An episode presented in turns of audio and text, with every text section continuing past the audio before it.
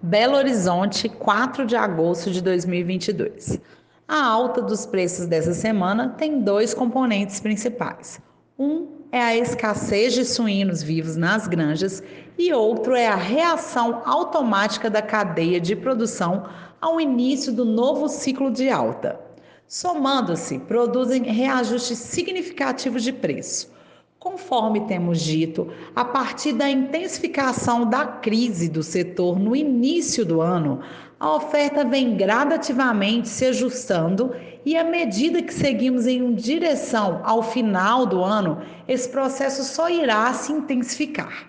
As exportações em bons níveis também ajudam a diminuir a disponibilidade interna de carne suína e colaboram na formação dos preços. Boa tarde e boas vendas!